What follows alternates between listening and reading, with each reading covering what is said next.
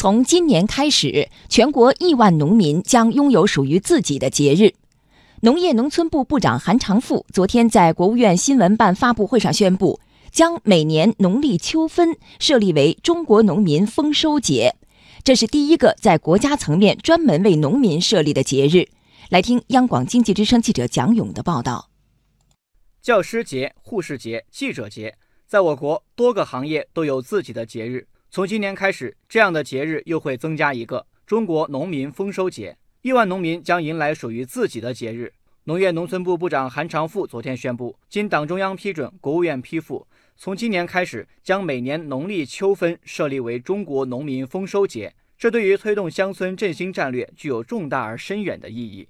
一是有利于进一步彰显三农工作的重要地位，从而啊推动乡村振兴战略的实施。第二点呢？设立中国农民丰收节呀，给农民一个专属的节日，有利于提升亿万农民的荣誉感、幸福感、获得感。第三呢，也有利于传承、弘扬中华农耕文明和优秀的文化传统。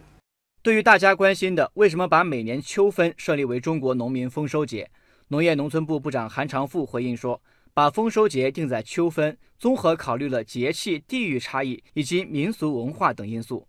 从节气上看，秋分时节，硕果累累，最能体现丰收。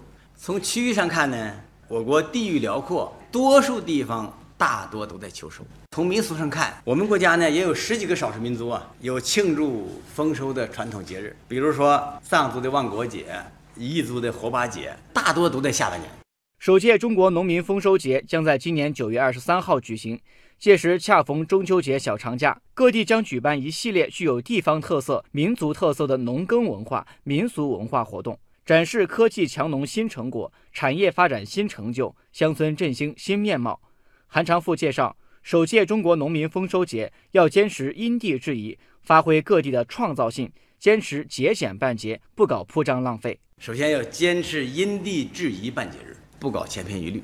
第二是坚持节俭热烈办节日，乡村风情不再奢华。第三是坚持农民主体办节日，让农民成为这个节日的主角。第四是坚持开放搞活办节日。中国农民丰收节呀，它是农民的节日，同时呢也会向其他的社会阶层来开放。